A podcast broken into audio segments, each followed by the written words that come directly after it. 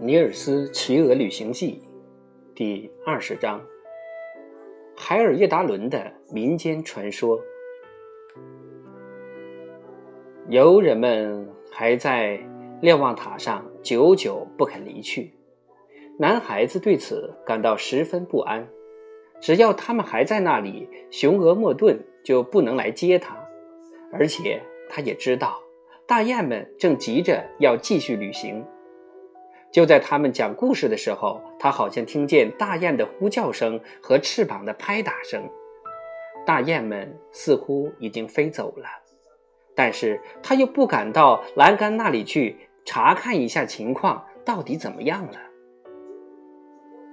游人们终于离去了，男孩子躲藏的地方爬出来，但是地面上一只大雁也没有。雄鹅莫顿也没有来接他。于是，虽然他用足全身力气高声喊道：“你在哪里？”却总不见旅伴们露面。他根本不相信他们已经遗弃了他，却担心他们会遇到什么意外。正不知道自己该如何去打听他们的下落的时候，渡鸦巴塔基落在了。他的身边，男孩子没有想到自己会以如此高兴欢迎的态度去问候巴塔基。亲爱的巴塔基，他说：“你来了，真是太好了。也许你知道雄鹅莫顿和大雁们的去向吧？”我正是来向你转达他们的问候的。”杜鸦回答说。阿卡发现有一个猎人在这里的山上转悠，所以他不敢留在这里等你，就提前启程走了。现在快到我的背上来，你一会儿就可以和你的朋友们在一起了。男孩子以最快的速度爬到渡鸦的背上，要不是有雾，巴塔基肯定很快就会赶上大雁的。但是。早晨的太阳似乎唤醒了晨雾，给了它新的生命。一小块一小块轻飘飘的烟雾聚集又展开，速度之快令人难以置信。转眼间，翻腾的白色烟雾笼罩了整个大地。巴塔基在浓雾上面，那晴朗的天空和光芒四射的阳光中飞着，但是大雁们肯定是在下面的雾团中，因此无法看见它们。男孩子和渡鸦呼呀叫啊，但是得不到任何回答。真不幸，巴塔基最后说：“不过我们知道，他们在向南方飞行。”只要雾消云散，天一晴，我肯定能找到他们。正当他们返回南方，大白鹅什么灾难都可能遇上的时候，它却离开了雄鹅莫顿，这使得男孩子感到十分苦恼。但是，当他在渡鸦的背上忐忑不安地飞行了几个小时之后，他又对自己说。既然还没有发生不幸，就不值得自己自寻烦恼。就在此时，他听到地面上有一只公鸡在啼叫，他立即从渡鸦背上探出身子，朝底下喊道：“我现在飞行经过的这个地方叫什么名字？我现在飞行经过的这个地方叫什么名字？这里叫……”海尔叶达伦，海尔叶达伦，海尔叶达伦，公鸡咯咯的喊道：“地面看上去是什么样子的？”男孩子问道。“西面是大山，东面是森林，一条宽阔的河流纵贯整个地区。”公鸡回答说。“谢谢你，你对情况很熟悉。”他飞了一会儿后，听见云雾中有一只乌鸦在叫：“什么样的人住在这个地方？”他问。“诚实的、善良的农民。”乌鸦回答说：“诚实的、善良的农民。”他们靠什么过日子？男孩子问。“他们靠什么过日子？”他们从事畜牧。和砍伐森林，乌鸦喳喳的叫着回答：“谢谢你，你对情况很熟悉。”男孩子又说道。又过了一会儿，他听见有人在下面的云雾中又哼又唱。这个地方有什么大的城市吗？男孩子问道。“什么什么是谁在喊？”那个人反问道。这个省里没有城市。男孩子又问了一遍：“我想知道是谁在喊。”那个人喊道：“我就知道，向人类提问题是得不到回答的。”男孩子说：“没过多久，晨雾就消失了，消失的像聚集时一样快。这时。”男孩子发现，巴塔基正在一条宽阔的河谷上飞行。这里也像耶姆特兰一样，重峦叠嶂，景色雄伟壮丽。但是山脚下却没有大片富饶的土地。这里村落稀疏，耕地狭小。巴塔基沿着河流向南飞行，一直飞到一个村庄附近。他在一块已经收过后的庄稼的地面降落，让男孩子从他背上下来。这块田里夏天长的是谷子，巴塔基说：“找一找，看你是不是能找到点吃的东西。”男孩子听从了他的建议，不一会儿就找到了一个谷穗。正当他剥着谷粒吃的时候，巴塔基和他说起话来。你看到屹立在那边的那座雄壮险峻的高山了吗？他问道。我看见了，我一直在看它。那座山叫嵩山。杜鸦继续说：“也许你知道，从前那里有很多狼。那肯定是群狼藏身的好地方。”男孩子表示同意。住在这条河谷里的人。多次受到狼的威胁，巴塔基说：“也许你还记得一个关于狼的有趣的故事，能讲给我听听吗？”男孩子说：“我听说过一个嵩山里的一群狼袭击一位外出卖桶的人的故事。”巴塔基说。接着，巴塔基给男孩子。讲了这个故事。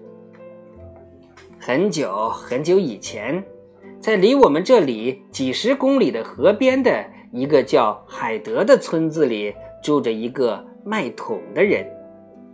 当时正值冬天，他驾着雪橇在结了冰的于斯南河上走着，一群狼从他身后面追了上来，大概有十只。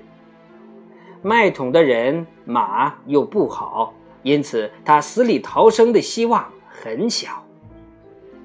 当那个人听见狼的嚎叫声，看见那么多狼在后面追赶他时，吓得魂不附体，不知所措。本来应该把大桶、小桶和澡盆从雪橇上扔下去，可以减轻一点分量，但是。他却根本没有想到这一点，而是只顾鞭打着他的马，催马快跑。马比以往任何时候跑的都要快，但是那个人很快发现，狼跑的比马更快，逐渐追上来了。河岸上十分荒凉，最近的村庄离他也有二三十公里地。他想。他生命的最后一刻已经来临了，并且感到自己已经吓得不能动了。正当他被吓得瘫在雪橇上时，他突然看见放在冰上用作路标的杉树枝之间，有什么东西在晃动。当他看清了那个走路人是谁的时候，他感到压在心头的恐惧比先前又增加了几倍。迎面走来的不是什么狼。而是一位上了年纪的贫穷的老妇人，她叫芬马林，经常走东窜西，到处游荡。他脚有点瘸，背也驼了，因此他老远就能认出他来。老妇人正径直朝狼群走来，一定是雪橇挡住了他的视线，使他看不见狼群。麦桶人立即意识到，如果他不向他发出警报，就从他身边跑过的话，这个老妇人就会落入野兽的口中，而当他们把它撕成碎片的时候，他却可以逃脱。他拄着拐棍，慢慢悠悠地走着。很显然，如果他不愿意帮这个老妇人，老妇人就会没有命了。但是如果他停下雪橇，让他爬上来，这并不等于说他就会因此而得救。把雪把他烧上雪橇，那么狼群很可能会追上他们，他和这个老妇人以及那匹马很可能都会落入狼的口中。他想。最正确的做法，也许也许是以牺牲一条命来拯救两条命了。在他看见老太太的一瞬间，这些想法一起涌上他的心头，而且他还想到了，如果他以后因为没有搭救那位老妇人而后悔，或者有人知道他见死不救，他将处于什么样的境地？他遇到了一个非常棘手的问题，这使他进退两难。我多么希望没有碰上他呀！他自言自语地说。正在这时，狼群中发出一声令人毛骨悚然的嚎叫声，马像受惊了似的纵身疾跑起来，在讨饭老太太的身边一擦而过。他也听见了狼的叫声。当麦桶人从他身边驶过时，他看见，他意识到了等待着他的是什么。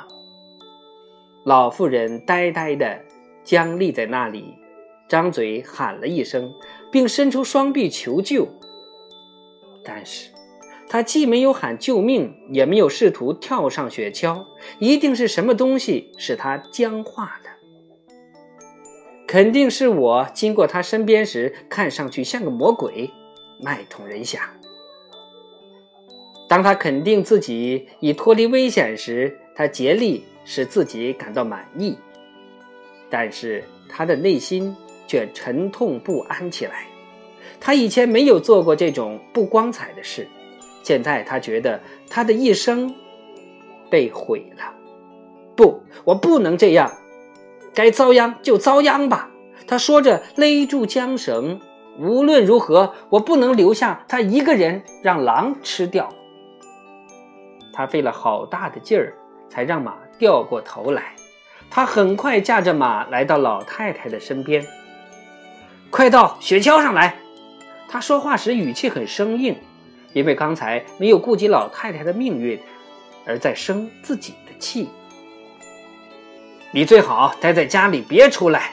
你这个老鬼，他说：“现在为了你的缘故，黑马和我都要完蛋了。”老太太一句话也不说，但是麦桶人还是不肯饶过他。黑马今天已经跑了五十多公里了，他说：“你知道，他一会儿就会累垮的，而雪橇也不会因为你上来就减轻重量。”雪橇的滑铁在冰面上摩擦出滋滋的响声，尽管如此，他还是能听见狼群发出的呼哧呼哧的喘气声。他意识到狼已经追上来了。现在我们都要完蛋了，他说：“我极力搭救你，但是这对你我来说都没什么好高兴的。”芬马林。到目前为止，老太太就像一个受惯责备的人一样，缄口不说话。但是现在，她终于开口了：“我真不明白，你为什么不把雪橇上的桶扔掉，减少重量？桶你明天还可以再回来捡嘛。”卖桶人立刻明白这是一个好主意，而且。为他没有想到这个主意而后悔，他让老太太牵着缰绳，自己解开绑着木桶的刹车绳子，把木桶扔下雪橇。狼已经追上雪橇，而这时却停了下来，去查看被扔下那些东西。他们乘机又向前跑了一段。